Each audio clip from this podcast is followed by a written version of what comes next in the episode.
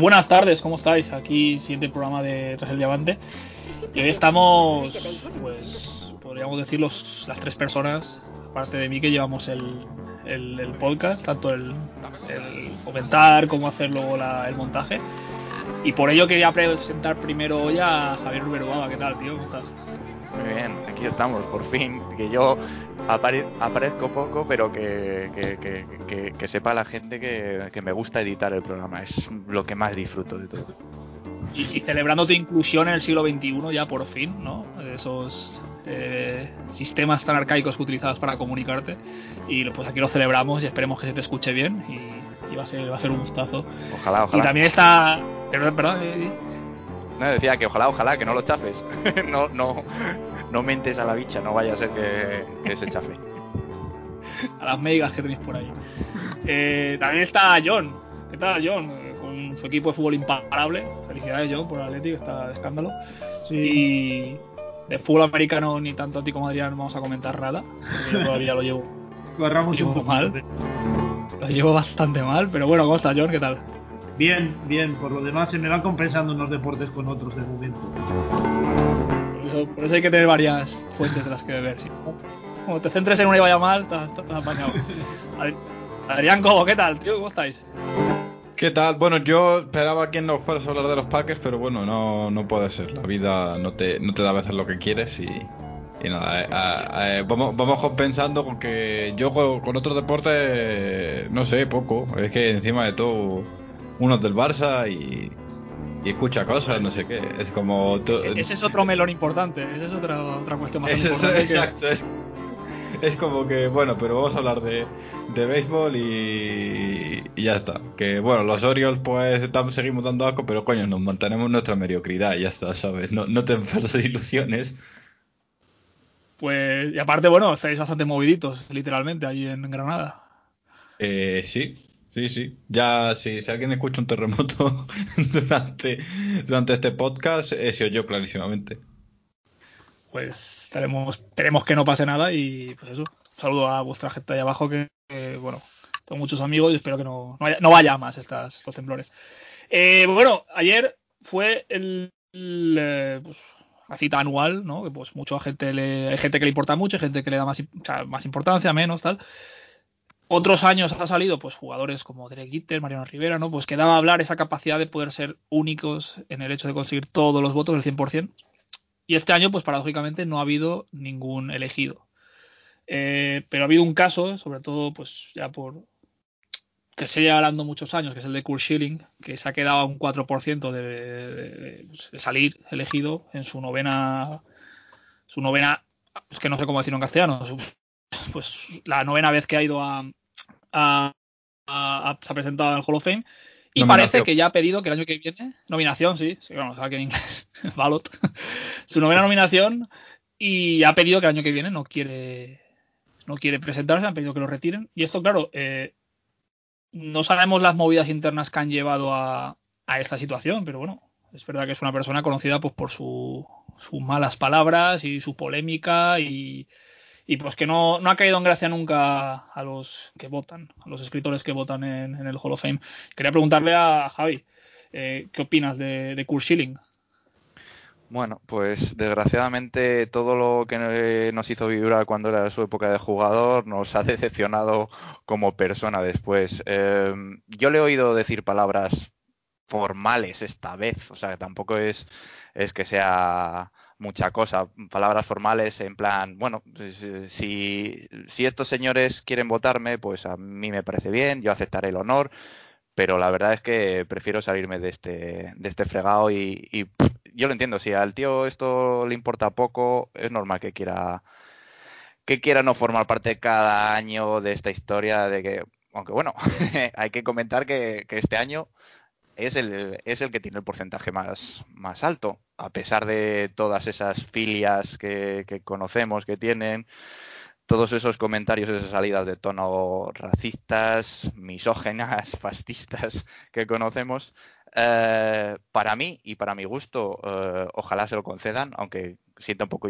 de precedente, pero para mí es un personaje que no debería, no debería optar a esto por encima de, es la única excepción que hago. O sea, no, no sé si me lo vas a preguntar, pero para mí Bones, Clemens, Sosa deberían ser Hall of Fame. Sí, no, luego quería sacar el tema de, de Bonds, de Clemens, que han estado pues segundo tercero siempre flirteando con la posibilidad de entrar, un 60%, además lo han clavado 61,8 y 61,6. Y Sammy Sosa pues ya está muy alejado, un 17%, lo de Sammy Sosa ya es una causa perdida. Y antes de preguntaros por el, pues lo de todos los años, ¿no? El, el tema Bonds Clemens, pues también quería preguntarle a John qué piensa de, de Kurt Schilling, de, de, de eso, de su eterno fracaso en este, en este Hall of Fame. No sé, a mí me parece que ya, a ver, sus opiniones, pues la verdad es que en general, y yo tengo la sensación de que en los últimos años ha ido, no sé si él retroalimentando, creando un personaje, pero cada vez sus declaraciones son más fuera de tono, fuera de lugar. De hecho, yo creo que es uno de, de los jugadores por lo que la, en el Hall of Fame se está hablando últimamente tanto de esta eh, cláusula del carácter, no sé cómo traducirlo, cláusula, cláusula de la personalidad o algo, mm, algo así como que los, los jugadores que entran, pues además de, de rendir en el campo, eh, pues tienen que ser exponentes pues de no sé, un cierto comportamiento, un saber estar, ¿no? Ser representantes también un poco de, de una sociedad más avanzada y él lo está pagando. Yo creo que tengo una opinión un poco distinta. Yo creo que a él sí que le importa bastante y que todos los años saca esto y este año se le ha ocurrido decir que, si no le quieren, pues que le dejen fuera. Yo creo que él está todos los años muy pendiente de a ver si entra o no. Creo que se ha quedado este año a 16 votos y no lo sé. La verdad es que me parece un tema complicado. Se está debatiendo mucho de si al final se tiene que valorar más los hechos en el campo, si al final son opiniones políticas o opiniones personales de él las que expresa y que tampoco le puedes perjudicar por sus opiniones personales, que no habría que tenerlas en cuenta. No lo sé, es, es eh, difícil. Yo sinceramente me he visto, o sea, era bastante de esa onda, digamos, de más de decir, oye, hay que centrarse en el esto, son sus opiniones, pero estoy empezando a cambiar bastante de opinión, ¿no? Yo creo que hay casos, más allá de otros jugadores que ha habido también, de temas de malos tratos, etcétera, que me están haciendo replantearme mucho todo, todo eso. Y no sé, yo creo que, creo que el año que viene es el último intento, seguramente se volverá a quedar fuera porque ya ha habido eh, votantes este año que en un primer momento lo habían votado y luego habían escrito a, al Hall of Fame a ver si le podían retirar el voto. Y yo creo que con sus declaraciones y tal, pues que se, se quedará fuera. Me parece que es un jugador pues que al final se ha, no sé si se ha creado su personaje o se ha retroalimentado o qué, pero al final se ha cargado su, sus opciones de entrar en el Hall of Fame. Esa actitud que tiene ahora de, pues, vale, pues me pico y no respiro, un poco ha sido eso, lo de que no quiero que el año que viene, pues, supongo que habrá algo más profundo en todo eso, en esa forma, pero ya claro, su último año que diga ya al, al, al Hall of Fame, diga, mira, ya no quiero, no quiero ya estar el año que viene. Eh, ¿Una rabieta, una pataleta a última hora o, o crees que es algo premeditado, Adrián? Mm, me, me, suena demasiado como, demasiado marcado el tempo para que sea algo premeditado, no sé, es como que mmm, me explico, yo no, no creo que sea premeditado al 100% porque podrías haberlo hecho antes, quiero decir, si no quieres meterte en esto, sabías lo, lo que iba a pasar este año, que te fueran a, si te escogían pues estabas dentro y si no pues tenías el año que viene y así es como va el, esto que es el último y tal. Es algo en lo que se ha enfrentado ya ocho veces y está la novena, con lo cual que no diga, no, es que ya estoy harto tal, pues bueno, uno se cansa de las cosas cuando, te, cuando se cansa, ¿no? Pero ya la novena vez es como una, una gilipollas pudiendo haberte evitado otras ocho, ¿no? Entonces a mí me suena un poco pa, pataleta, un poco a, a, ocultar el, el, hecho de que no esté dentro con, con, todo esto, ¿no? Al final estamos hablando del...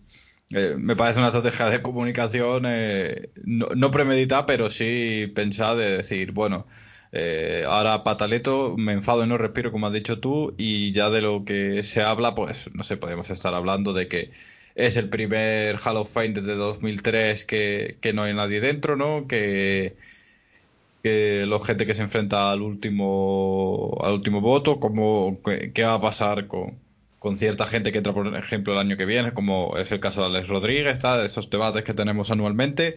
No lo estamos teniendo, estamos hablando de él y, de su pataleta en vez de que no lo hayan escogido o, tal, ¿no?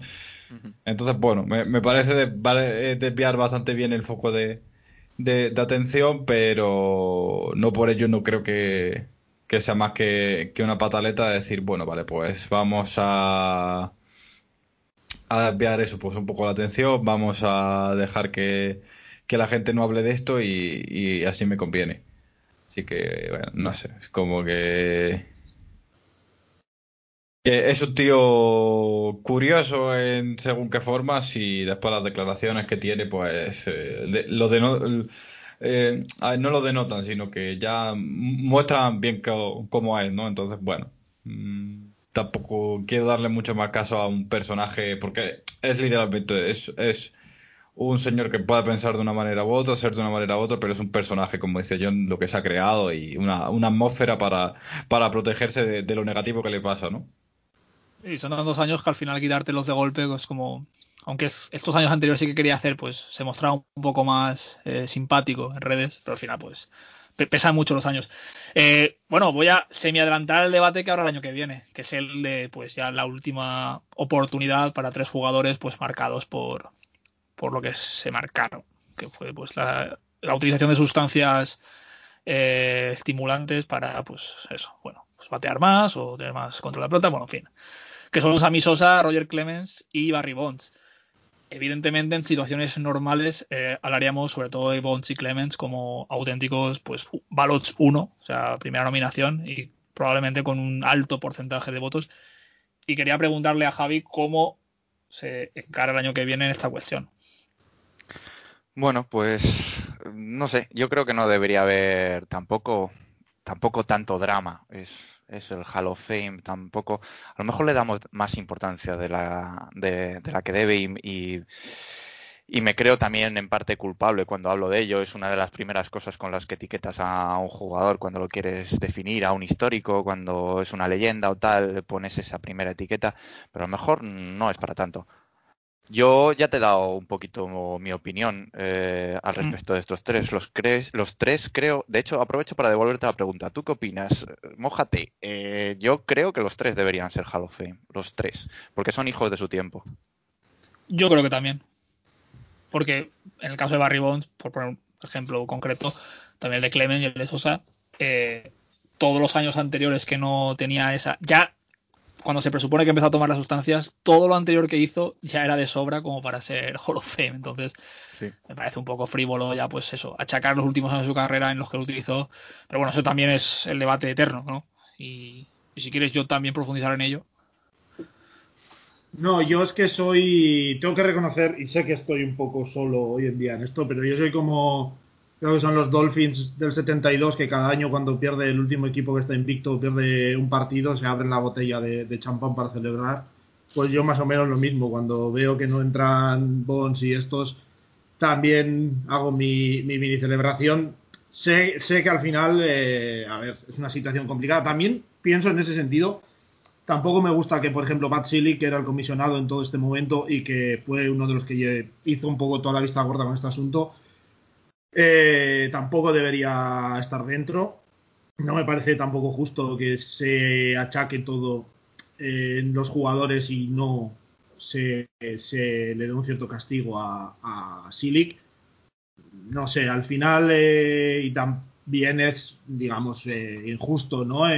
seguro achacarlo todo, ponerlo todo, enfocarlo todo en Bonds y, y Clemens, pero al final final son los donde se ponía siempre el foco de luz, tanto en lo bueno como luego en lo malo, ¿no? Yo sí que no hay ninguna eh, sentencia firme, etcétera, pero no sé, creo que hay suficientes dudas como para mantenerlos eh, fuera y que luego al final no porque muchas veces se dice que no si parece como cubrir un poco la historia del deporte yo creo que todo esto lo tienen que cubrir en, la organización o en el sitio donde está el, Hall of Fame, es el museo y Hall of Fame. Son, tienes dos partes. Una está el museo donde puedes contar toda la historia. El Hall of Fame para mí, que igual es una visión demasiado anticuada y, icónica o bucólica de, lo que es el Hall of Fame, pero es para un poco eh, reconocer a los grandes jugadores, ¿no? Y no sé, yo en ese sentido soy bastante antidopaje y estas cosas y haría una cobertura extensa de todo lo que fue esa época en, en la parte del museo, pero los mantendría fuera del Hall of Fame. Es que van a, van a llevar su estigma igualmente. O sea, sí. aunque tú los nombres Hall of Fame, eh, van, a, van, a, llevar el estigma. Sí, ojo que yo creo que no, el año que viene no van a entrar, pero de aquí a cinco años a lo sumo el comité de, de veteranos o el Today's Game o como se llame el que, el que cubre ahora los últimos 20-30 años, los van a meter seguro, eh, porque cada vez hay una ola más en ese, en ese sentido. Pero no lo sé. Yo es que me son cosas que, que no que no encajan en mi visión, en mi visión que quizás reconozco que quizás puede ser muy anticuada de lo que es el, el Hall of Fame. Pero muy honesta, no tienes que pedir perdón, no, John.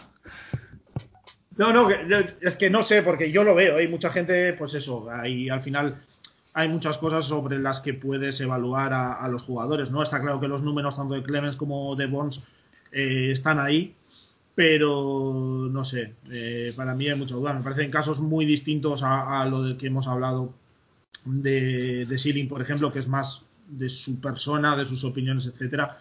Esto es algo ¿no? de lo que sucedió en el campo o afectó al campo y no lo sé. Eh, es que al final son los pecados de una generación. Tú te acuerdas de que se doparon Armstrong, Basso y Pantani, pero no de los ciento y pico del pelotón que se claro. doparon. En béisbol es lo mismo. O sea, sí, tú te sí, quedas no, con está, los cuatro o cinco nombres ellos, que. Está claro que se enfoca sobre ellos porque son el que tiene el récord de, de, home runs en su carrera y el. Eh, no sé cuántos Youngs que tiene Clemens, ¿no? Y se, se enfoca un poco sobre ellos. Y como tú dices, viene ahora gente como Alex Rodríguez, que este sí tiene sentencias, sanciones de temporadas completas, etcétera, y viene eh, Big Papi también, que en su momento también apareció en el Mitchell Report, etcétera, que eso no sé cómo se evaluará también. Bueno, por época fueron no fueron tan escandalosos, ¿no? Cuando salieron los pues eso, las noticias, entonces supongo que será más todo más lo de Alex Rodríguez no sé, lo de lo de David Ortiz seguro que sí. Eh, Adrián, quería preguntarte también, ¿qué opinas de esto?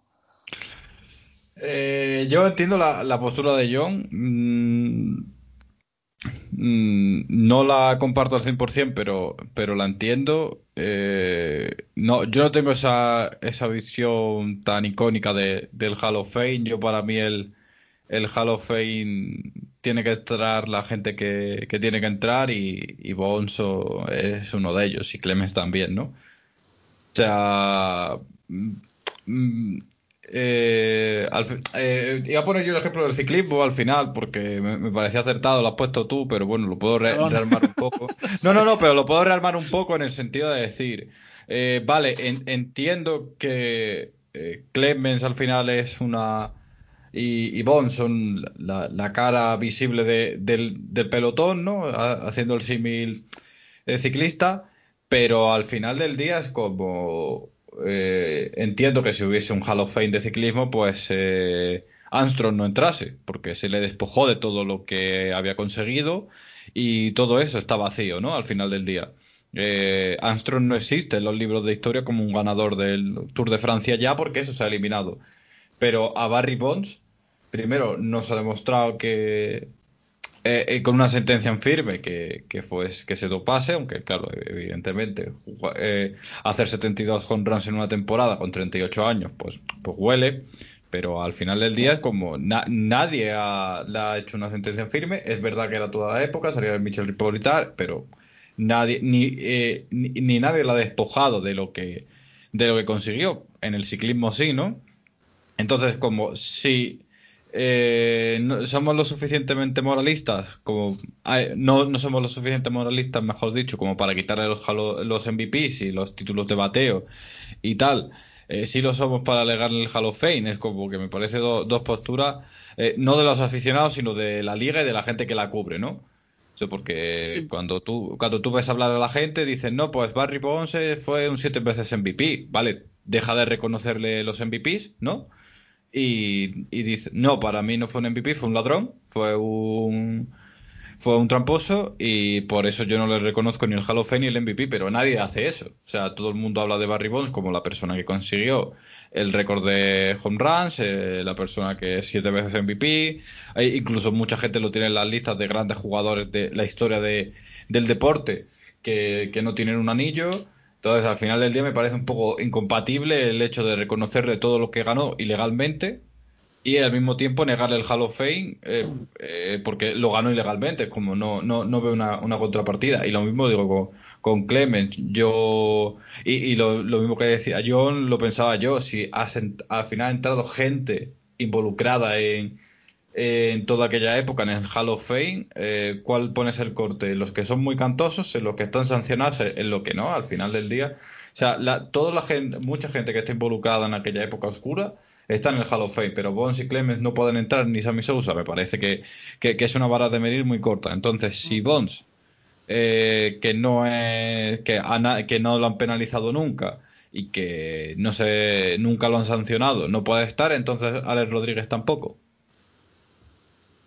Eh, ¿vale? De ese modo ya sería absurdo plantear su, su inducción.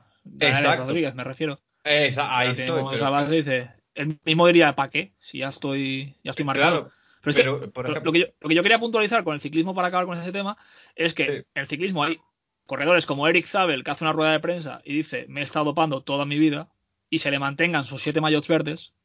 Exacto. Y que, y que es lo que dice Armstrong, dice, el tío comenta en televisión, o sea, el tío no tiene ninguna vergüenza ni pena en el mundo. El tío siguen contratándole, va a las carreras, le reciben con aplausos. Y a mí me han defenestrado por completo. Entonces, yo creo que en béisbol es un poco lo mismo, ¿no? Es según la persona, según el caché y según cómo te entra la gente. Sí, cuanto, más alto, cuanto más alto subes, más, más grave es la caída. Entonces, evidentemente, los que más alto llegaron son los que mayor hostia se llevan.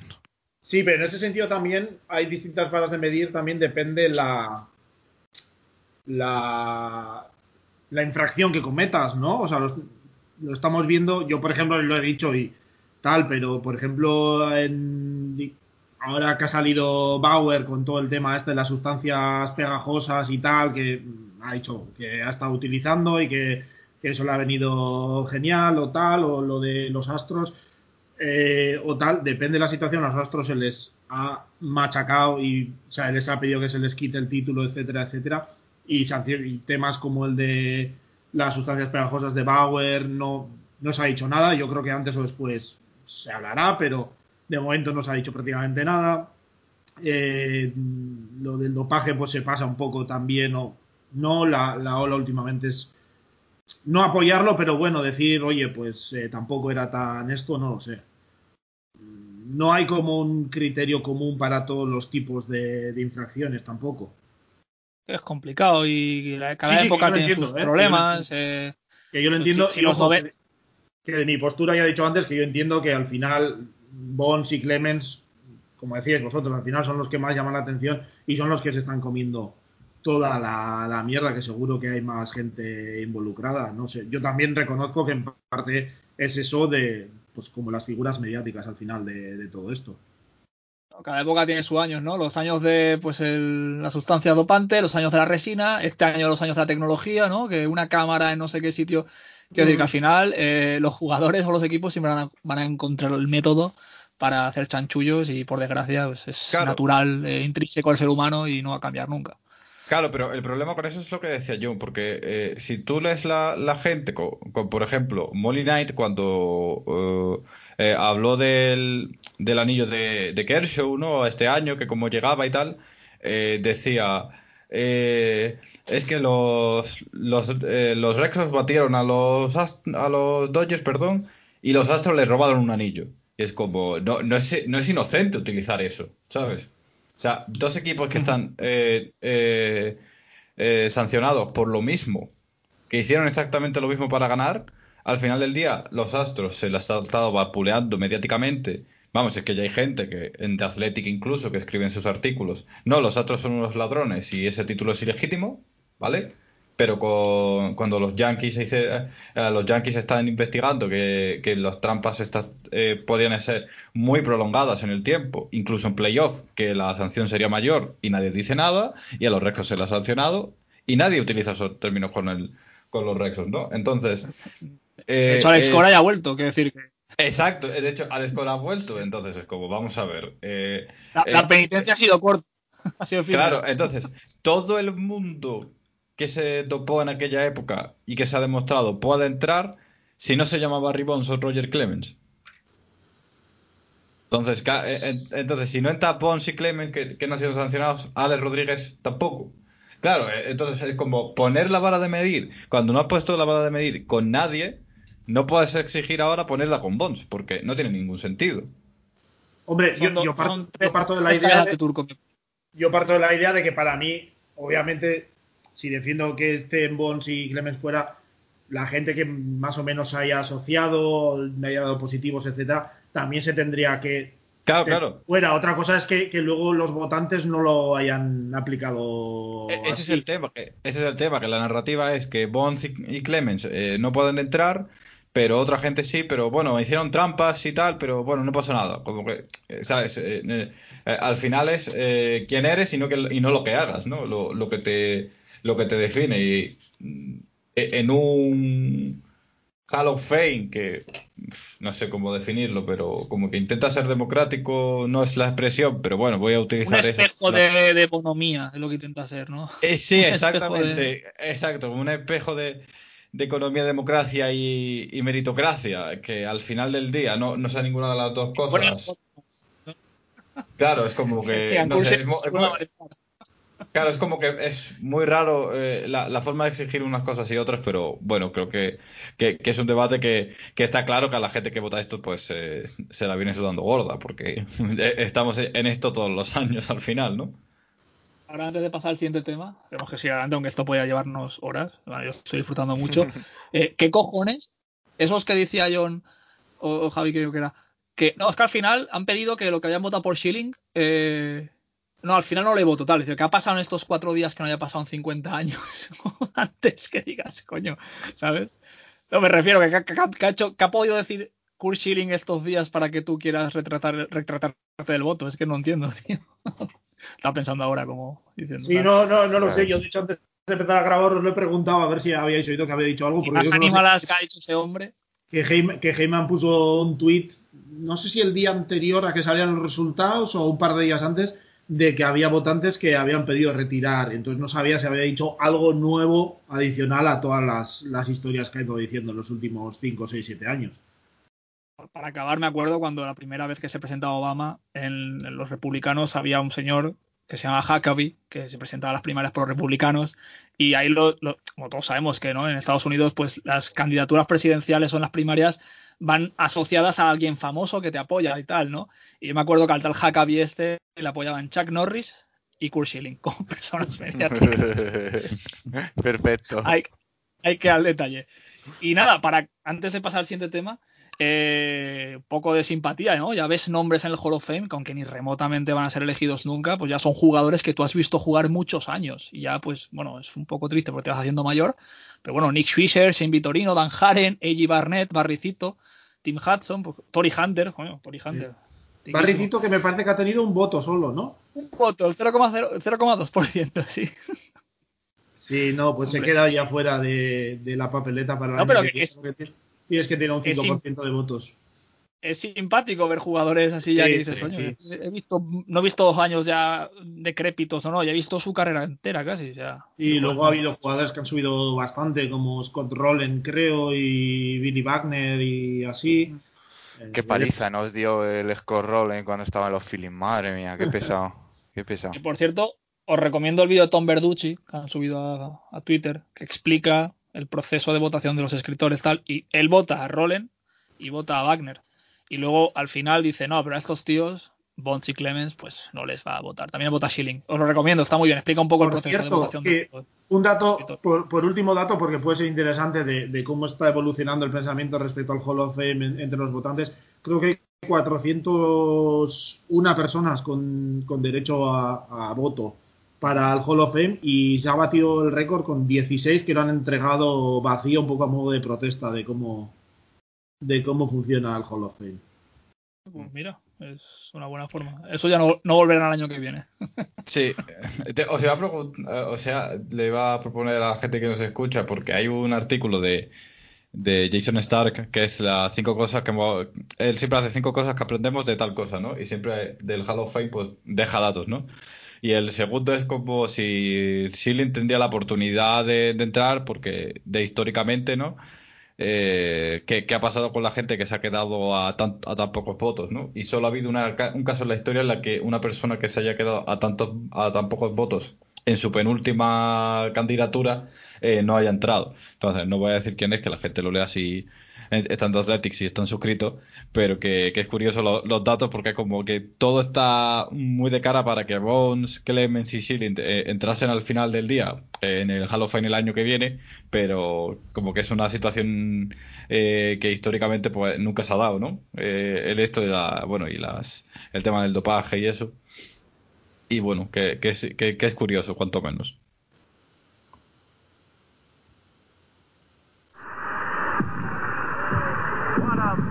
Marvelous moment for baseball.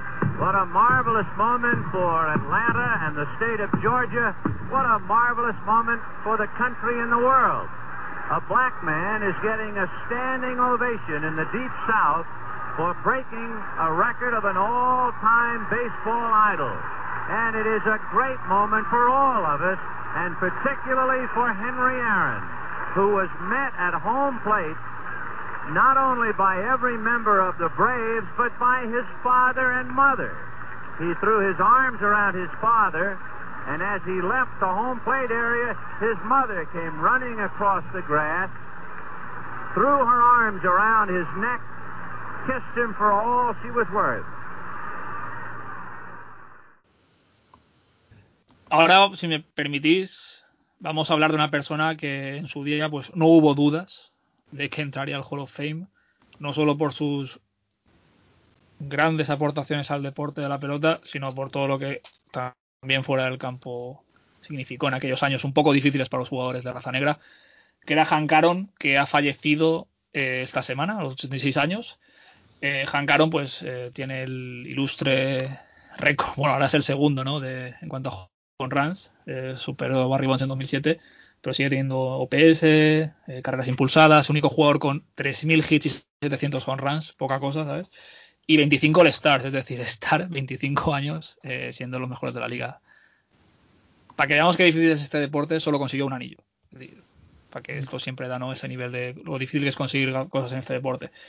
Y bueno, como Javi es de los, de los Braves, pues, pues siempre le hace las necrológicas John. Hoy te toca a ti, Javi. Pues con mucho gusto, aunque la verdad es que sí, esta noticia es más triste que, otras. Más por la personalidad de, Aaron, porque era una persona que estaba, bueno, con actividad hasta... O sea, nos ha pillado un poquito por, por sorpresa. Yo creo que soy objetivo, pero la gente dirá que es porque soy de los Braves, pero para mí es el mejor de la historia. El mejor de, de, de todos los que ha habido por diversos motivos. Mm, por números podrías decir, pero por números siempre es discutible, aunque es bastante frío y puedes medir con claridad. Mm, realmente a mí lo que me importa es lo que... Porque los números solo cuentan parte de la historia, lo que hay en general al respecto. Apuntarte ese dato de 25 All-Stars, que también hubo tres o cuatro años que se, que, había un par de All-Stars por año, no son 25 años siendo All-Star, pero bueno, es una barbaridad, para que te hagas una idea, a día de hoy em, los que más longevos están siendo, a lo mejor tienen 7 u 8 de los actuales, o sea, es una barbaridad igualmente, 25 All-Stars. Mm, los números dicen más cosas, dicen tema de pues las bases totales, que a mí me parece una barra de medir muy buena para un tío que se supone que la gente lo conoció o lo recuerda por el tema de la carrera de, de, los de los home runs, de esos 714 home runs que tenía Babe Ruth desde, desde tiempos inmemoriales hasta que eh, llegó este señor y, batió esa marca. Hay muchos números. A mí ya te digo, el de bases totales es el que más me dice, sobre todo porque es que el segundo de la historia está a 730, un- no te sé decir el dato exacto porque claro, ahora hay que juntar, como debe ser por otra parte, los datos de las, de las Negro Leagues y, y Hank Aaron estuvo tres mesecillos jugando antes de que lo pescaran en, en, las, en las grandes ligas. Y eh, aparte de los números, lo más importante de, de este tío eh, es la lucha eh, que generó, porque hay que recordar que cuando empezó eran los tiempos de, bueno, evidentemente su ídolo Jackie Robinson, pero vamos, fue un sucesor cercano, no, no, no lejano en el tiempo de los tiempos de la segregación en Estados Unidos. O sea, cuando empezó a jugar este hombre al béisbol, iba por otro lado del equipo. O sea, los, los Braves iban, eh, iban a jugar, en- sobre todo en el sur, eh, iban a jugar a un partido y él tenía que comer aparte y él tenía que buscarse la comida aparte, no, no la del equipo, tenía que... O sea, es brutal. Y bueno, todo esto agravado sobre todo en la época de, de cuando la gente se dio cuenta que peligraba el récord de esa mito figura tan querida como era como era Babe Ruth. Eh, cuando vieron que se acercaba a los 714 home runs, que peligraba ese récord, pues le frieron a, a cartas, le increpaban, le destrozaron la vida, porque claro, recordar los tiempos que eran de, de, Estados Unidos y, y, bueno, este hombre, ¿cómo se lo tomó? Um, bueno, um, aparte de ser una persona religiosa, lo que hacía era leer todas estas informaciones, todas estas cartas y se las leía todas y cada una, que eran miles. Me parece que recordar que, leí que recibió un premio de, los servicios postales por ser el, el, que más cartas había recibido y que no era un, un, político. Bueno, pues todas esas cartas el tío se las leía. Y no se las leía para, para, para, para llenarse de rabia y, luchar. No, no, se las, se las leía y lo único que le hacían era ponerle triste. Le ponían triste y con eso lo único que consiguió fue sentirse eh, no, no contento cuando, cuando consiguió el récord, sino aliviado, porque él no sabía qué mal hacía jugando a lo único que sabía hacer o lo que quería hacer, que era jugar al béisbol.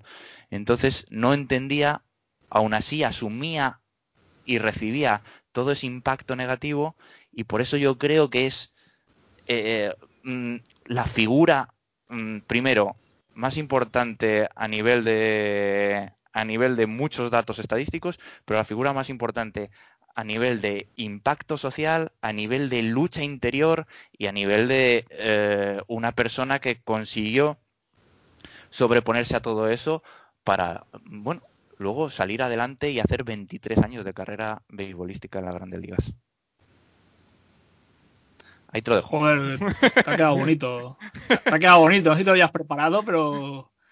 pero Hombre, o sea, desde que, desde, evidentemente la gente dirá que, que, que, me gustaron porque, porque soy de los Braves. Evidentemente he leído más sobre él de siempre por ese motivo y me ha hecho conocerle un poquillo un poquillo más pero claro después del de obituario pues pues todavía he leído más cosas sobre él y uf, es que es impactante es impactante la figura en el béisbol en, en lo social. Tú date cuenta que, es que eh, en esa época en los años 60 70 eh, es que era el ídolo de, de, la población negra. Es que, vamos, tenía tres o cuatro figuras representativas y él era una de ellas y, y de cómo conseguir mmm, que, una sociedad que a día de hoy tampoco es igualitaria, pero se lucha por ello gracias a, personas como, como Hank Aaron.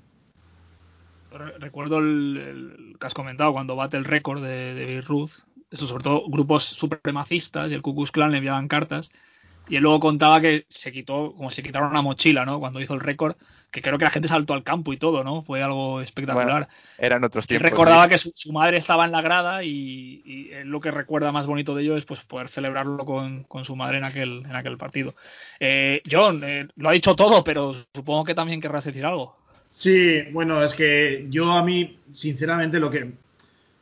Hay veces que las cosas se transmiten, o sea, leyendo y tal, se, se ve la, el impacto que tuvo Aaron, pero yo creo que donde ha apreciado mucho esta última semana ha sido eh, pues a gente, periodistas en podcast, en programas de, televisión que han hecho programas especiales sobre, sobre Aaron y a la gente que, que estaba ahí, que, quizás le vieron jugar de, niño, coincidieron luego más adelante ya como periodistas al inicio de sus carreras, etcétera, y se les notaba un nivel de, de, de idolatría, de, que realmente estábamos ante un personaje fundamental, fundamental en la historia del béisbol de, Estados Unidos probablemente, eh, en general, que tuvo un impacto social tremendo. Entonces, pues eh, yo creo que seguramente será de, esos deportistas que traspasan un poco lo que es el,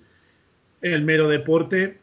Y nada, eh, deportivamente, pues eh, sí que es verdad, o sea, me, hay algunos datos que me llaman un poco la, atención, ¿no? Porque sí que es verdad que nunca llegó a, amenazar el récord de Babe Ruth de home runs en una temporada eh, porque el récord de suyo personal creo que está en 44 o 47 en, en un año, pero es que su, su nivel de, constancia desde prácticamente su primera temporada a, a la última, en torno a 35, 40, eh, 45 home runs todos los años. En el 73 con 39 años estaba todavía bateando 40 home runs en 120 partidos. Un, un, un Nelson Cruz de, al estilo Nelson Cruz y que luego que nunca te, llegó. Te juro a... que me venía a la cabeza Nelson Cruz, cuando estaba Sí, comentando sí, los sí. treinta y pico años. Y, y que lo hizo, que para mí tiene un mérito tremendo, sin llegar nunca a, a 100 strikeouts. Es verdad que es otro tiempo donde los jugadores eh, se les trabajaba más esa habilidad quizás para, para el contacto, pero nunca llegó a, a los 100 strikeouts. Y luego un dato que, que, sí que he oído mencionado, seguro que lo habéis oído estos días, porque lo han mencionado mucho en todos estos programas que os digo, eh, porque se habla mucho, obviamente por el récord y por el impacto que tuvo en su día del, del récord de, de, home runs que, que, batió y luego al final lo dejó en 755, pero es que eh, era un bateador tremendamente completo. Si eliminas todos esos home runs, los 755, si digamos que no sale a batear en ninguno de esos 755, sigue estando por encima de 3.000 hits. Que, uh -huh. que, también te podía batear por contacto, ¿no? De hecho, su media bateo es de 305 en, en, en, su carrera y tiene temporadas de 320, 350, 330. Entonces, que era, no era solo un, power hitter, sino que era mucho más. Yo, si quieres, te doy un, un, dos o tres datos también, que es que son espectaculares. Eh, por ejemplo, su, su OPS es eh, de media de la década de cuando tenía 20 años y de cuando tenía 30 eh, son 947, que está guay, y 948 eh, respectivamente. Es decir, fue el mismo jugador casi durante los veintipico años que, que, estuvo jugando. Eh, más cosas. Eh, lo que decías de los strikeouts, nunca hizo una temporada de 100 strikeouts. Tiene un WAR de, 100, de carrera de 143. De esos 23 años, 19 estuvo entre los 20 primeros para el MVP, aunque solo consiguió una vez. Mm, ¿Qué más te digo? Pues eh, el OPS Plus también está por encima de 160 durante, durante un, no sé si 13, 15 temporadas, o sea, es una barbaridad, porque en definitiva, aunque se le conoce como, como un bombardero, fue un tío que lo que hacía era producir, por eso el récord de bases totales y por eso el 305 de media de bateo total en su carrera. Adri, no te han dejado mucho que comentar, pero si quieres añadir algo más. Bueno, yo me lo voy a llevar al, al plano cinéfilo, ¿no? Que, que, es un poco lo mío, por trabajo y por pasión y tal. Pero hablaban de. Eh, no sé si habéis visto una, la peli de Amazon Una Noche en Miami. No. Que, pues no. eh, bueno, eh, sin spoilearos mucho, es eh, la noche que pasa eh, Muhammad Ali eh, y varios amigos suyos, que son bastante famosos, eh, que son Malcolm X y Jim Brown, por ejemplo, en, Miami en la noche que ganan el campeonato de los pesos pesados, ¿no? O sea, no se van de fiesta, se quedan en el hotel hablando y la película es básicamente la, las charlas que tienen en, en aquel momento, ¿no? Entonces hay un diálogo de Malcolm X que, que, dice que bueno que está planteándose cómo puede cómo pueden ser influyentes los afroamericanos, ¿no? Y ellos cuatro que son afroamericanos eh, en sus trabajos, ¿no? Y hablaban de, de, que bueno que dice Malcolm X que una vez que que se convierta al Islam Muhammad Ali puede ser una persona que, que bueno, mm, eh, que pueda influir dentro de, de la nación del Islam y, y todo esto, ¿no? Y hablan de precisamente de, de Han Caron, ¿no? Y dice, mira, dice, mira él, dice, pero él, él como que decían que él, Han Caron no estaba aquí, como que Malcolm X tampoco le pegaba la turra, ¿no? Y dice, no, es que él con su ejemplo todos los días para los afroamericanos ya no está diciendo qué hacer, sin embargo, no, vosotros no lo hacéis. O sea, eh, Ali lo va a empezar a hacer y le, le criminaba a Jim Brown y a, a la otra persona que, que, te- que tendrían que tomar el ejemplo de Hakaron, ¿no? O sea, trasciende a, a- a un nivel de que, bueno, pues que curiosamente la semana que fallece se estrena esta peli, ¿no? Eh, y Ah, pues tal, mira, qué casualidad, sí, sí. Sí, la- la- bueno, el viernes anterior a su, fallecimiento y eh, eh, hablan de cómo eh, el mismo Malcolm X, ¿no? Que era la, la figura más mm, destacada de, Más relevante. del mo- sí. eh, más relevante junto con Martin Luther King decía es que el ejemplo que tenemos que tomar eh, es el de Hank Aaron, ¿no? Eh, mira, y una- que una todo eso se recomendación que plasme en una película y tal. Hmm. Que todo eso se Mira, yo plasme esta en una película y tal, ¿no? Es como que trasciende su figura al, al béisbol, pero a un nivel incluso que, que bueno, el propio Martin Luther King u, u otra gente lo tomaba como ejemplo en la lucha que él llevaba día a día en el béisbol, ¿no? Pues mira, eh, creo que es una recomendación para todos los oyentes detrás del diamante. Y bueno, tenemos que un inciso, Javi se tiene que ir. Y nada, queríamos agradecerte tu presencia hoy, Javi. Y esta, esta pedazo reseña y homenaje que has, que has mandado a, al buen Hank Aaron. Bueno, el momento lo, el momento lo requería. Eh, lo siento, chicos, os, os dejo, dejo el programa en, bu- en buenas manos. Eh, nos escuchamos en, en el montaje, en la edición, ¿vale? Venga, Muchas gracias. Chao, chao.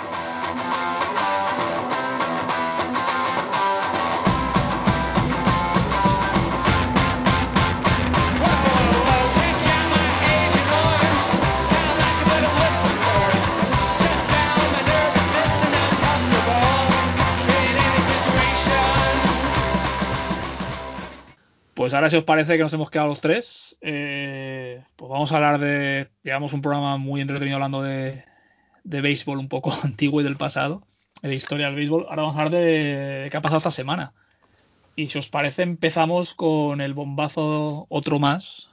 Nos Poquita cosa ha pasado, Poquita cosa. Eh, sí, eso quería decir, pero si os parece, eh, hablamos de los Blue Jays y los Blue Jays y los Blue Jays, llevamos hablando varios programas de ellos, pues más leña al fuego. Han fichado a Marcus Simien. Eh, ¿Quién quiere empezar? Eh, empiezo yo, ¿no? Porque me toca por, por rival divisional, ¿no? Y Sí. por- por- sí. Bueno, rival. Bueno, en fin. Eh, ya se me entiende. Vecinos, vecinos. Que estáis- Vecino, que Jugaréis- jugaréis. Exacto, vecinos, vecinos. Eh, Vecinos de división. ahí está, ahí está. Eh, no sé, me, me- me ha parecido curioso porque es una firma que no me, no me esperaba. Y lo que me esperaba menos es que eh, la, la razón por la fichar a, a Marcus Simen cuando está Cabambillo ¿no? en el en el, en el infield, ¿no? Era la, la razón por afirmarle era que, que iba a jugar de, de segunda base, ¿no? O sea, se llevaba rumoreando toda la, la pretemporada que querían a Lemegio por, por su flexibilidad para jugar en el shortstop y en segunda base, ¿no?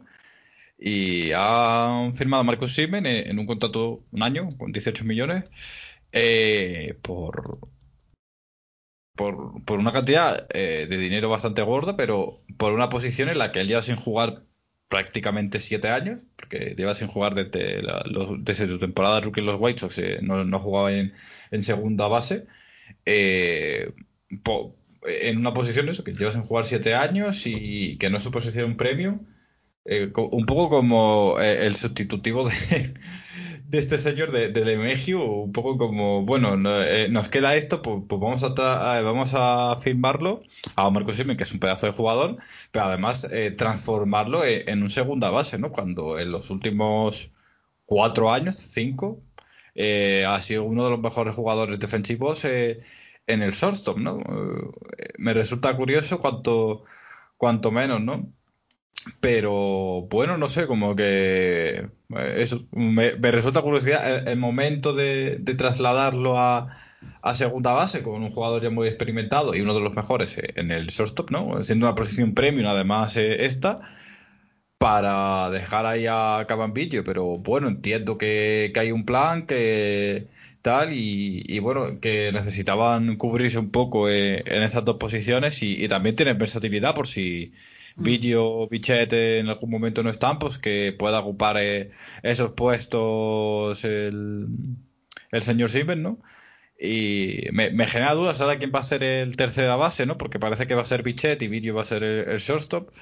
No sé cómo van a un poco a reestructurar eh, eso, ya eh, evidentemente no, no, no es eh, que en la entrada de Springer también trastocaba un poco el hecho de Gurriel, de Oscar, Grichuk y toda esta gente como que, que se movían demasiado, bueno, demasiado, ya trastocaba un poco lo que era el outfield del año pasado, no a malas evidentemente, porque tener a Springer es, es una cosa positiva, pero claro, ya lo trastocaba un poco y ya trastocas todo el, el infield, porque al final del día tampoco Vladimir Guerrero ha bajado bastante de peso, está entrenando en eh, para ser tercera base, pero no, no creo que lo quieran mover de, primera por el, por el tema de lesiones y, protegerlo un poco más y que sea más dinámico desde, desde ahí, ¿no? Es como que, bueno, eh, un poco mo movimiento, no raro, pero sí sorprendente, eh, raro en el sentido de que lo quieran para segunda base y creo que ya, pues eso, lo que estamos hablando con... Eh, con Grichuk,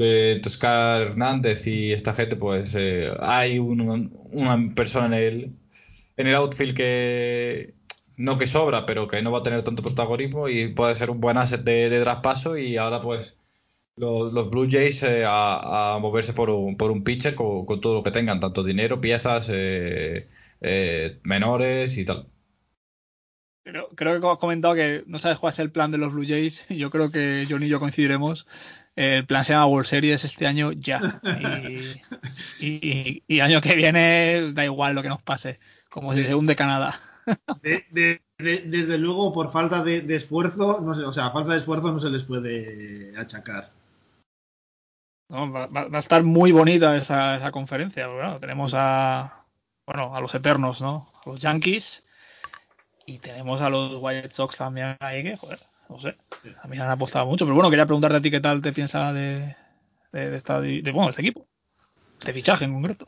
De, bueno, yo creo que al final, creo que lo que buscan es un poco de, de versatilidad. Estoy viendo aquí en, en Fangraphs que le ponen sí, a Semien a priori como segunda base titular, a Bisset en el short, a Villo en tercera, a Vlad Guerrero en primera y Rodi Tellez en, en el DH pero vamos, yo creo que a, se irá moviendo cosas ahí, ¿no? En un momento seguro que veremos a, a Vlad o en el DH o en tercera y, y, tal para ir dando descanso. Supongo que Villo y tal se moverá. Bisset también pues le darán descanso y se puede mover a Semien. Eh, yo creo que es, eh, pues eso, un, una forma de buscar eh, experiencia por un lado y, y, mucha versatilidad para poder ir moviendo las distintas piezas a, a los jóvenes y tal. Y, y, eso, sí que a priori eso se está hablando de que la idea es que sea Semi en el segunda base titular, pero bueno, yo creo que va a ser bastante móvil y que iremos viendo distintas, distintos lineups a lo largo del año. Quizá lo que más me sorprende es eh, el dinero, 18 millones me parece la verdad es que bastante, ¿no? Porque sí que tuvo hace dos bastante, años sí. eh, esa, esa temporada que acabó segundo, tercero eh, en la votación de, tercero, tercero. del MVP y tercero, ¿no? Y, y, esta última temporada, claro, también ya lo hemos dicho varias veces, es una temporada en la que es difícil sacar conclusiones, pero bueno, ha tenido un bajón eh, importante y, y, me sorprende quizás la, cantidad de, dinero, pero bueno, se lo han pagado, no se les puede achacar desde luego a los Blues que no hayan gastado. Y, y, con las incorporaciones de, de Springer y, y, de Semien, pues yo creo que refuerzan un line-up que la verdad es que pinta muy, muy bien y que, y que va a ser una ofensiva potente. Y como decía Adrián, ahora seguro que no se quedan quietos y se traen algún abridor por ahí. No, suena a Bauer eh, por ahí, ¿sabes? Son los equipos a los que puede acabar. Sí, no, no sé. Está, no está acabado ese culebrón. La duda que tengo es cómo estará el tema de, de impuesto de lujo. Bueno, creo que tenía bastante hueco porque al final todos estos de vídeo, eh, Biset y compañía están todavía cobrando bastante poco y todavía tendrán sitio en tanto en el payroll veo aquí que pone 120 de payroll y 143 de impuesto de lujo ahora mismo si le consiguen convencer a, a, Bauer, por ejemplo, pues para firmar un contrato de mucho valor pero corto, pues lo pueden encajar ahí antes de que, de y compañía empiecen a cobrar más. Pues ahora Adrián le voy a preguntar, no por vecino de conferencia o de división, sino por vecino geográfico casi, eh, el culebrón, el enigma de JT Real Muto, que pues ya parece que se ha aclarado y ha optado por quedarse en casa a 5 años por 115 millones, lo cual no está nada mal para un catcher, pero bueno, estamos hablando probablemente del mejor catcher de la liga, ¿no? Está ahí, ahí, ahí con, con otros, pero vamos, probablemente ya viendo que Jader Molina tiene ya más de mil años, pues podemos decir que es el mejor catcher de la liga. Eh, Adrián, ¿qué opinas de, este, de, esta decisión de los Phillies? Los Phillies que les hemos dado caña aquí, por, por, por cierto. Es decir, que esto, esto les cubre un poco. Con razón. No quiero, no quiero ahora decir que no le hemos dado caña porque no se lo hayan merecido, ¿eh? Ahora que Estoy de acuerdo. no, no nos estamos ablandando, quiero. Esto, que- esto quiero- arregla un poquito las cosas. Esto arregla un poco la cosa, pero las críticas siguen siendo legítimas. Si, Sí, esa es la verdad. Eh, yo creo que, que al final, junto con Grandal, es pues eso, el mejor catcher de, de la liga. Eh, ya, ya lo hemos hablado eh, hace unos años, lo- de hecho lo hablamos un día con Pepe La Torre en bases robadas, ¿no? Que decía, vale, los Phillies lo, lo consiguen, pero va a demostrar que es capaz de, de cantar jugadas en un partido y de llevar la batuta defensiva, de, de ser el, el jugador, pues eso, el, el catcher defensivo que requerían los Phillies y, y, co- y con el que se tiene que llegar a la élite, ¿no? Con un, siendo un catcher pues que pueda aportar tanto ofensiva como defensivamente y, y tal. Y, y bueno, mm, al final de- del día, eh, pues eso, mm, creo que, que demostró que era capaz, sobradamente capaz de, de llevar el peso defensivo de, de un equipo y además de ser eh, el baluarte de, eh, eh, ofensivo junto con, con Bryce Harper, ¿no? De, de toda la estructura de, de los Phillies. Y bueno, me deja dudas en cuanto pues eh, le estás ofreciendo un contrato de 5 años y muchísimo dinero a un catcher de, de 30, ¿no? Porque, bueno, ya sabemos que, los catchers a partir de los 32, normalmente todos los jugadores a partir de los 32, 33 años decaen su rendimiento, pero los catchers con una lesión grave es como poco eh, el símil de, de fútbol americano de, los running backs, ¿no? Como que hay una edad que cualquier lesión, cualquier molestia lo- los incapacita para, para jugar ahí, ¿no? Más siendo un equipo de, de, la Nacional que de momento, eh, hasta que no se firme con nombre conectivo y tal, y, y- toda la pesca, pues son un equipo que no tienen DH, entonces no tienen la, la posibilidad de mover a, a Real Muto tal, fácil, porque, bueno, pues Hopkins es su, su primera base, ¿no? Misma- mismamente. Eh, entonces, eso, el tema aquí viene por, por eso, por, por las dudas que, que pueda generar eh, legítimas que, oye, mm, ¿cómo van a hacer para, para mover a Real en el caso de que, de, que pase algo, ¿no? Eh, vamos a ver si, si aguantan lo- los años, ¿no? Y si, y si ese contrato mm, vale realmente lo que, lo que le han pagado, porque, bueno, al final del día, eh, pues tienen 15 millones en, en segura, eh, Aaron Nola 12 y medio, porque Aaron Nola, bueno, pues eh, se dejó estafar en aquel momento por la, por la gerencia de los Phillies, eh, 20 millones en payroll en McCashen y Real Muto, 22,5 en, en Zach Wheeler y casi y 27 y medio en, en Bryce Harper, ¿no? Eh, les deja, bueno, todavía 30 millones para el para el impuesto de lujo, pero es muchísimo dinero invertido en los próximos cinco años. Eh, mm, un equipo que sigue teniendo muchísimas carencias y tampoco tienen una capacidad para decir vamos a hacer grandes movimientos, porque cualquier contrato de 10, 12 millones ya te deja a expuertas de, de- del impuesto de lujo, ¿no? Entonces, eh, como que bueno, eso, al final del día, Bueno, pues eh, es un gran movimiento porque a mí Real Muto me parece un, un fantástico catcher, pero bueno, sigue y era algo- la- una necesidad que tenían y la van a tener que cubrir sí o sí con alguien y con él, pues mejor que con nadie, pero bueno, sigue habiendo muchos huecos y, y cada vez el espacio es más constreñido, ¿no? Eh, John, es que hemos hablado mucho de los Phillies, pero bueno, eh, esperemos que Real Muto nos regale esas caras, ¿no? Cuando salen Sí. sus compañeros del bullpen. Sí, que el otro día volví a ver el GIF, no sé a, a raíz de qué, pero me lo encontré en Twitter por ahí. Es un, GIF que, es un GIF que vale para muchas situaciones en la vida. no solo para el béisbol. O sea, es cojonudo. Recomendamos a los que nos estéis escuchando que es pues, Real Muto cuando no sé qué jugador era que salía del bullpen, pero por una cara de, de sacarme de aquí, por favor. Eh, yo coincido con Adrián de que junto a Grandal y pues lo que queda, a lo mejor Jader Molina o Wilson Contreras pueden ser los mejores catchers de la, de la, de la Major League Baseball. Pero sí que es verdad que el factor edad es muy importante. No sé, él ponía el ejemplo de los running backs, pues un Frank Gore y en fútbol americano y un Jader Molina son a- a- eh, rara avis en esto, no, no suelen durar mucho los, los catchers. Pero bueno, son cinco años, vamos a ver. Eh, Se juntan ahí cinco años con Harper, pero tampoco creemos que vayan a, a aspirar a mucho. Yo por lo Sí, yo, yo creo que están justo para mí en, los cinco años probablemente sea el límite, ¿no? De lo que puedes ofrecer sintiéndote, digamos, más o menos cómodo. Siempre, a ver, con los catchers luego siempre está la opción, que se hace bastante, de pasarlos a primera también en, en la parte final de ese contrato, cuando ya empiezan a sumar años. Eh, eh, pero bueno, ha sido un mercado interesante el de, el de Real Muto. Al principio se hablaba mucho de los Mets, que le debieron de hacer una oferta. Él dijo que, que quería esperar. Los Mets fueron por, por otro camino.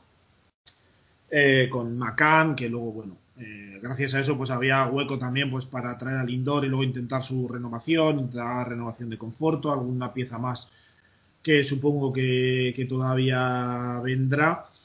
Eh, y, y yo, de hecho, lo decía la semana pasada, yo creo que seguramente Real Muto incluso hasta había jugado mal, mal sus cartas, ¿no? Eh, y que se podía quedar eh, con un contrato bastante menor del que, del que quería. Al final ha sacado, porque justo el día anterior publicaba alguien que lo que él estaba buscando era batir el récord de, de Joe Mauer de mayor promedio anual de salario en un contrato para un catcher eh, que estaba en 23 millones y ha conseguido 23 millones 100 mil al año. Así que justo le han pagado para, para pasar eso. Eh, yo creo que por varios factores. Misteriosamente, cuatro o cinco días antes empezaron a sonar rumores de que si Atlanta le quería, de que había varios equipos de, de la costa oeste que andaban detrás de él. Y, y Filadelfia se ha lanzado, ¿no? En un timing curioso, digamos. Pero sobre todo yo creo que porque Filadelfia quizás estaba todavía más desesperado por retenerle de lo que se percibía desde fuera, ¿no? Y Dombrowski, que no tiene miedo a, gastar dinero, eh, pues no le ha temblado el pulso y, yo creo que al final sí Filadelfia eh, con una plantilla general pues que ya deja dudas, ¿no? Ya lo comentamos, sí tienes a Bryce Harper, pero parece que, que faltan cosas, pues McCutchen ya está en la recta final de su carrera, pues eh, no la ha tenido esos eh, altibajos en su carrera, etcétera, etcétera. Eh, pues dejaba dudas. Y si pierden a Real Muto pues eh, hubiese sido un golpe muy importante no y yo creo que al final pues no les ha quedado más remedio que pagarle lo que han querido. Según estoy leyendo en Twitter había gente que, que lo ve como que incluso es barato para, para el club no lo sé yo eh, tengo ahí cierta Lo- lo- los resultados dirán ahí los. Sí, los ciertas dudas. dirán. No, no sé, yo incluso en- por el Twitter, la Twitter esfera o como se diga, de los Mets había gente criticando un poco a la gerencia de los Mets porque no han sabido jugar la- el mercado de, de Real Muto, que ha salido barato y tal, no sé, yo incluso esperaba que, ya lo digo, que iba a sacar menos dinero, pero al final Philadelphia estaba muy desesperado y si hubiesen estado los Mets metidos todavía en la puja hubiese sacado seguramente más. Así que, bueno, yo creo que Filadelfia ha visto lo visto y visto cómo, cómo han ido pues los Mets reforzándose, Atlanta también, que ya tenía un equipo importante, etcétera. Eh, en el resto de, de, la Liga Nacional, pues San Diego se ha reforzado muchísimo y tal, había habido movimientos, no podían permitirse perder a, Real Muto y eso pues al final le ha, le ha beneficiado. Eh, otro equipo de, ahora vamos a pasar a la americana, otro equipo que se ha reforzado con uno de los mejores defensores del infield de la liga son los Minnesota Twins con Undertoll Simmons, que le dan por un año 10 millones y medio. Y pues te pregunto, Adrián, que pinta bien, ¿no? Todavía está pendiente de, creo que todavía está pendiente de la renovación de Nelson Cruz, pero los Twins es un equipo que se va a mantener ¿no? en, en, en, la parte alta de la, de la liga americana. Eh, sí, pintan bien y no sé, como que era un movimiento que ese sí no lo vi venir. Era como, mm. esta gente necesita un shortstop, pero pensaba precisamente que, que, iban a ir a por, a por José Iglesias, por ejemplo, cuando salió de, de, de Baltimore o gente de este perfil así barata y, y tal, pero bueno, han cogido por, un perfil defensivo porque claro, evidentemente ya eh, como que, que, el nivel eh, ofensivo se le predispone ¿no? a, esta, este equipo, entonces pues ese nivel defensivo que te puede aportar Simmons pues es, es bueno, ¿no? Es eh, reseñable y destacable, cuanto menos. Y no sé, creo que, que es un fichaje que, que, que, que, viene bien para, para, los dos porque al final eh, el hecho de, de, no poder batear y, y tal, pues te, no, no batear a, ese nivel, ¿no? Ya métricamente pues te resta para que muchos equipos te, te, te, te fichen y, y, bueno, con Simon pues va a encontrar este tipo de, de contratos, uno o dos años a, a, esta razón de 10, 11 millones para un equipo que, que necesite defensivamente un un shortstop de, de calidad y, yo creo que, que, que, aquí los, los Twins aciertan y, y me, me, parece muy, muy buen fichaje, la verdad. John. Sí, un poco lo mismo, reforzar más la, la defensa, que ya tiene piezas interesantes en defensa también Minnesota. No sé si en cierta forma también no están buscando algún jugador que les aporte algo distinto a la ofensiva de la bomba squad de, de estos últimos años, ¿no? Que sí, mucho honra, mucha ofensiva, pero al final siempre se han quedado, perdón, a las puertas y que les aporte un algo distinto, no sé, a mí me parece un movimiento eh, más que interesante, refuerzan una posición premium en, en el infield y bueno, en el, en, en el roster en general con uno de los mejores eh, en su posición. Y yo creo que es un movimiento bastante interesante. 10 millones, creo, ¿no? Que habéis dicho 10 millones o 10 millones. Sí, 10,5, sí, es un buen contrato. Sí, tampoco por es una cantidad exagerada y yo creo que es un movimiento más que interesante de, de Minnesota. Pues sí, yo creo que bueno, como estos años eh, los, los Twins van a ser un equipo divertido de ver por su capacidad de crear y anotar y yo creo que este año pues se va a mantener, se va a mantener también. Y ojo, entre Polanco, eh, Josh Daniels y, y Alton Simmons, eh, un infield defensivo eh, de los más impresionantes de la liga. Sí, y el Hasta... Y compañía también es una, es una, es un buen equipo defensivo que ha pasado desapercibido quizás por todos los home runs. Pues se equilibran eso, tanto su ataque como su defensa. Va a ser un equipo muy, muy, muy, muy interesante y muy a tener en cuenta en la, en la liga americana. Eh, nos quedamos en la Liga Americana, el equipo de la alegría, el equipo de los sueños, el equipo que a muchos nos ha enamorado, nos hizo enamorarnos de este deporte, al equipo pues de la gente de bien, con perdón a los demás, que son los Boston Red Sox, que pues bueno, eh, toda la escopena que parecía que iban a dar este año, pues parece que se está arreglando un poco. Eh, Shane Bloom, pues habrá que decirle pues gracias por intentarlo y gracias por la ilusión que está generando. Eh, Hernández, Adam Otavino y Garrett Richards. Eh, buenos fichajes, sobre todo los de Otavino y Kike Hernández. Otavino, pues de los mejores eh, relevistas. Mm, si cogemos año pasado, mejor no, pero si cogemos los años anteriores, pues sin duda los mejores relevistas de la, liga. Y pues bueno, curioso que viene de los Yankees. Que pues bueno, siempre que viene un fichaje, ah, siempre que hay un fichaje Yankee Red Sox, pues se toma con un poquito más de, filosofía, ¿no? Y un poquito más de. de se, se observan más.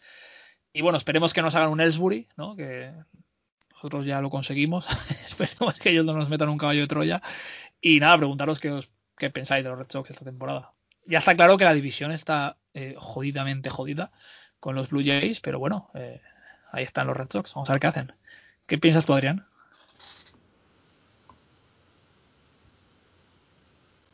Se nos ha no tiene ese poste que, que- eh, Uy, que lo tengo, lo tengo silenciado, perdón. lo he visto, lo he visto. Es que claro, es hablar de los Red Sox cuesta, cuesta uno, ¿no? Nos embriaga la belleza. Eh, No, pero- Sí, sí, no sé, será eso. No, es broma, vamos a la mierda este también, Sí. no os preocupéis. No, no, no sé, no, no sé, no sé. Esto- estos son cantos de sirena. No, pero al final, si te mira, ahora, porque estoy viendo aquí el, el line-up proyectado, y es un line-up que si rinden más o menos los jugadores en un nivel que puedas esperar de ellos, ofensivamente está bien, ¿eh? Con Verdugo, Bogarts, Devers, JD, Cristian Vázquez, Benintendi, que vete a saber lo que hará, Renfro, suena que se tira, ¿eh? Lo que creo es que no han encontrado. No han encontrado quien lo quiera. Sí. Benintendi lo han intentado colar, yo creo que en las 29 franquicias, y yo creo que han llamado también a Japón y a la Liga Mexicana del Pacífico y a todas, y no, no ha colado en ninguna. Qué, qué- qué triste, ¿eh? Qué triste. Sí, sí. Pero luego, del anillo. Pero ya te digo, ofensivamente, y encima Quique pues lo puedes eh, ir moviendo de distintas posiciones. Yo, ofensivamente está muy bien. Lo que está claro es que el, el picheo es un work in progress todavía total. O sea, la rotación a falta de, de Sale deja mucho que desear todavía. O sea, sí hay pues, Eovaldi, Darek Richards, a ver qué tal lo hace, Martín Pérez, pero deja mucho. Bueno, Eduardo Rodríguez, obviamente pero no, no da ninguna garantías. Y el bullpen, o sea, el movimiento de Otavino, a mí no me parece nada, nada malo por parte de, de los Red Sox. O sea, a mí me parece interesante. Ellos se sacan además, bueno, creo que recibían a, a Otavino, que le- en el bullpen que tienen lo pueden meter y confiar en que tenga un resurgir del 2020 tan nefasto que tuvo, porque si miras en sitios como Baseball Savant y tal, los percentiles es que baja de en algunas categorías de ser lo mejor de la liga a, a estar en, en el tercio inferior o casi de, de lo peor de toda la competición. Yo creo que los Yankees perdieron totalmente la confianza en él. Y, yo creo que Boston se puede permitir meterlo ahí. Eh, se llevan además parte del sueldo, una parte pequeña lo pagan los Yankees. Se traen también un, a un prospecto. Y yo creo que bueno, es un movimiento interesante. Los Yankees está claro que querían hacer hueco en el Luxury Tax, o sea, en el payroll. Han fichado ahora a Darren O'Day para cumplir más o menos el mismo perfil que, que Otavino, por sí que es verdad, por una cuarta parte, me parece, de- del sueldo de Otavino. Pero para los Red Sox no me parece un mal movimiento en absoluto. Adri, como Yo- divisionales, eh, ¿qué opinas?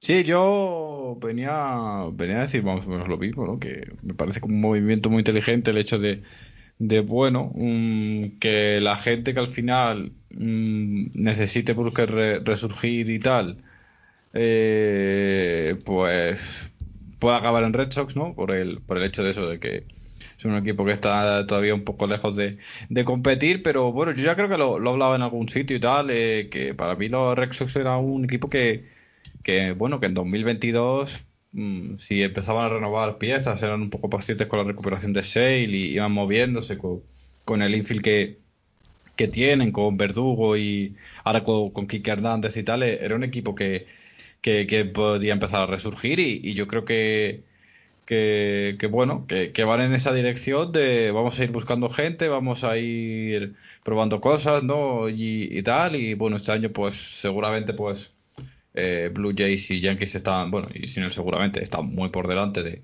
de los Rexos, pero bueno, que es un equipo que, que a buscar prospects que estén listos para la para la MLB, buscar cosas, opciones baratas para, para ellos y tal, y, y echar la, la temporada con eso, y al final lo que decía yo, que ofensivamente para mí de los Rexos es un equipo que, que rindiendo es de, de los mejores de, de- debería ser de los mejores de la liga, ahora con, con Cora volviendo y, y demás. eh, bueno, eh, eso. mm, creo que, que- está muy interesante la, la temporada de, de, Boston porque va a ser uno de esos equipos que, a, falta de saber cómo van a ser los playoffs, pues a lo mejor eventualmente podrían ser el esta gente ¿no? que, que compite por, por ser uno, ¿no? Eh, que diga por ser número 8 o tal en la liga. Eh, o estar ahí en el borderline de, de playoff o, tal, pero bueno, mm, eh, base hay muchas más aspiraciones, pero interesante cuanto menos eh, el hecho de que, bueno, que Otavino muy mal, pero mm, eh, lo han conseguido, pues, aunque sean favor a los Yankees, que, ya es raro, que ya es raro esto. Y un prospect decente, en fin, que, que es un equipo que se está moviendo en favor de ir ganando cosas, ¿no? Sí, no, evidentemente son movimientos que pues alegran un poco a, los aficionados y, y, vamos a ver, de todas formas, es lo que decía John, a ver cómo viene Otavino, por poner un ejemplo. Claro. Bueno, Kike Hernández ya había perdido peso en los Dodgers, pero bueno, sigue siendo un jugadorazo. Y a, a ver, a ver, y eso, lo de los playoffs, yo creo que pues eh, definirá mucho las temporadas de muchos equipos, sobre todo a mitad de temporada. Porque antes muchos equipos que se dejaban llevar, si hay más posiciones de playoff, pues evidentemente pues la lucha pues a lo mejor se mantiene hasta más tarde. Y ahí es donde equipos, pues, equipos sobre todo más veteranos, pues son los que luego al final consiguen, ¿no? En los últimos meses, sobre todo en septiembre, mantener su nivel o incluso mejorar. Eh, llevamos ya una hora y cuarto, si queréis comentar algo más, eh, algún fichaje más o lo que no. queréis dejarlo por aquí. No, no lo único... a lo mejor un poco lo de Tallón, ¿no? Eh... Ah, coño, sí, sí perdón, Tallón, sí. Eh, bueno, eh, los Pirates ya, el Erial que se está convirtiendo el pobre, eh, ya no les queda, les queda nada. Eh, ficha por los Yankees y no tengo ahora mismo aquí las condiciones, pero bueno, es un buen también para los Yankees. Eh, sí, cuatro prospects que dan, dos son buenos, eh, buenos ya de ahora de, top y, ahora, y tienen un, par de ellos más que son futuribles, así que yo creo que, que situación en la que Pittsburgh, pues bueno, mmm, ya sabemos que los profes un poco son una moneda al aire la gran mayoría de veces, pero que, que han conseguido algo de, de Taillon, un jugador que, que ha pasado por, por, mil cosas, pero también por, el, por él en cierta manera de que lo hayan sacado ya de, de Pittsburgh, porque madre mía, o sea, era, era un equipo que, que, que, no estaba en ninguna parte y que básicamente es un pozo de, de pitchers últimamente. Con, con todo Oye, John, sí. ¿cuántos, partidos, ¿cuántos partidos van a ganar los Pirates esta temporada? Pues mira, estaba mirando ahora mismo un poco el roster por refrescar, porque es que me estoy viendo que este equipo es eh, prácticamente eh, que Brian Hayes y 20, y 20 Triple A, ¿no? Sí, sí, o sea, es, es eh, una, una, locura, no sé. Está claro, eh, porque está aquí, es que las rotaciones Steven Brawl, Chad Poole, Mitch Keller, JT Brubaker y Will Crow que es, eh, vamos, bastante, bastante dura de ver. Estoy viendo aquí las proyecciones en Fangraphs y el que tiene la mejor proyección de ERA es Brubaker con un 4,48 de ERA. Así que, no sé, no, ya es un equipo que va a ser muy, muy duro de ver. El es para el séptimo partido de la Serie Mundial. Sí, no, se, le ha, se, les ha metido mucha, mucha caña por la, el desmontaje que han hecho. No lo sé, al final, yo qué sé, es un sistema que ha funcionado en Chicago, que ha funcionado en Houston.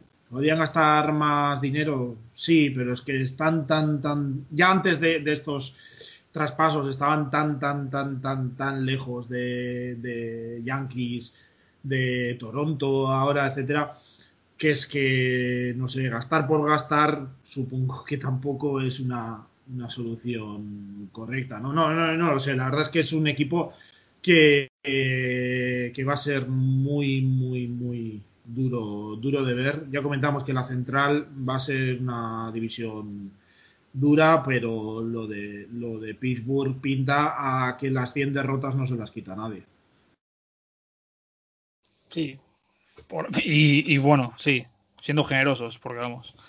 Eh, sí, no, sí, más que no, nada por, más que nada por lo que, coño, eh, las, ¿no? Un poco el, lo que te ofrece, yo qué sé, tú ves una estadística, ves esos jugadores que, pues, muchos no, los conoce el gran público, y es que encima no tienes esa sensación de que por lo menos un día tonto, como pueden ser los Red Sox, te pueden ganar a cualquier equipo. Que este equipo, eh, todo lo que transmites es negatividad máxima mm. y, y a ver, bueno, veremos si pueden ir empezando a entrar los aficionados a lo, al campo y a ver cuánta gente baja de Pittsburgh al campo, porque vamos, eh, motivación Veremos, por ir sí. y ver al equipo es, es complicada, No es complicado bien. mantenerla.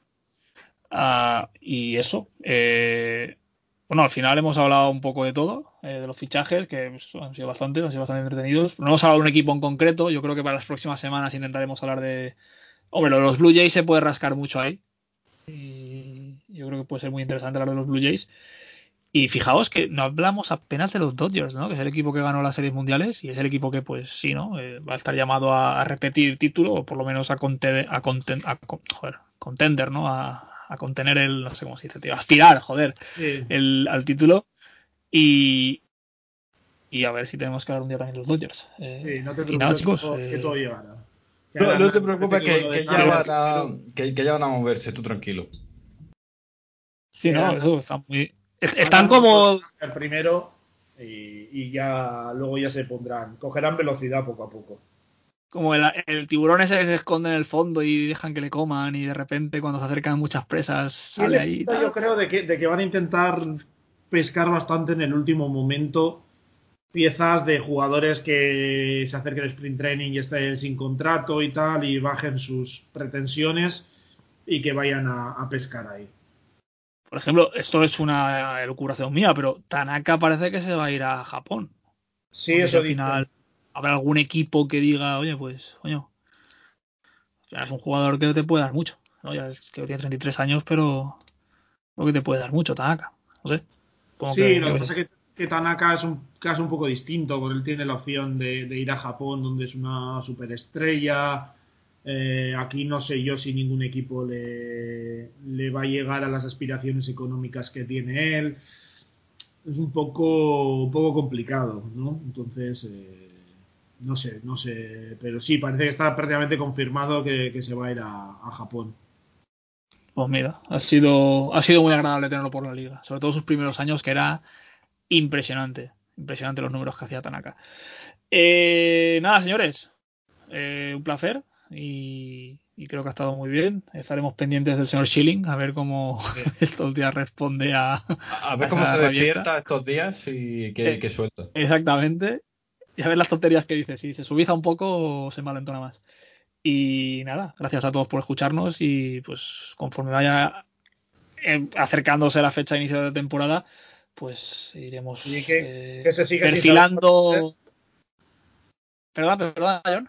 No, que digo que se sigue sin saber cuándo va a ser, porque ahora que se ha montado el pollo Exacto, este de training en, en Arizona y tal, que no hay, ha habido una carta abierta de que no quieren, de gente de Florida, me parece, alcaldes y tal, que no lo recomiendan, aunque haya polémica porque un alcalde tiene a los coyotes de hockey jugando con público en un estadio cubierto en, eh, en su ciudad, en, en Arizona, pero no se sabe. Y luego también lo del DH, parece que de momento se- no está nada claro de que vaya a haber en, en 2021.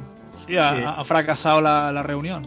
Ha Sí, porque ha habido una propuesta, estaba claro que, que los dueños iban a intentar sacar algo a cambio. Yo pensaba que iba a ser para el CBA, pero bueno, lo han intentado ya este año, que han intentado colar los playoffs expandidos y de momento no, no ha habido suerte.